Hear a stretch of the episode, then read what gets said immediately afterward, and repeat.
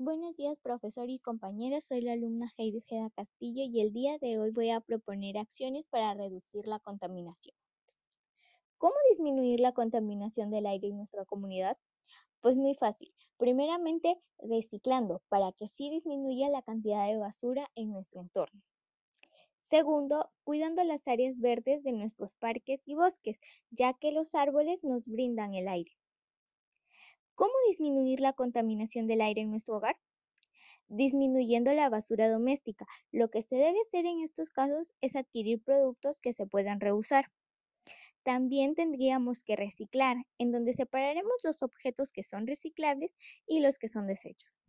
Finalmente, debemos desechar correctamente todos los residuos.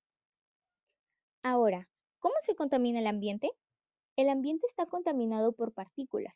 Esto es producto de la quema de basura y de los cigarrillos. Esto puede provocar enfermedades respiratorias, desde las reacciones alérgicas hasta los cuadros severos, como la obstrucción pulmonar y el cáncer al pulmón. Estos casos ocurren cuando el nivel de toxicidad llega a su etapa crónica.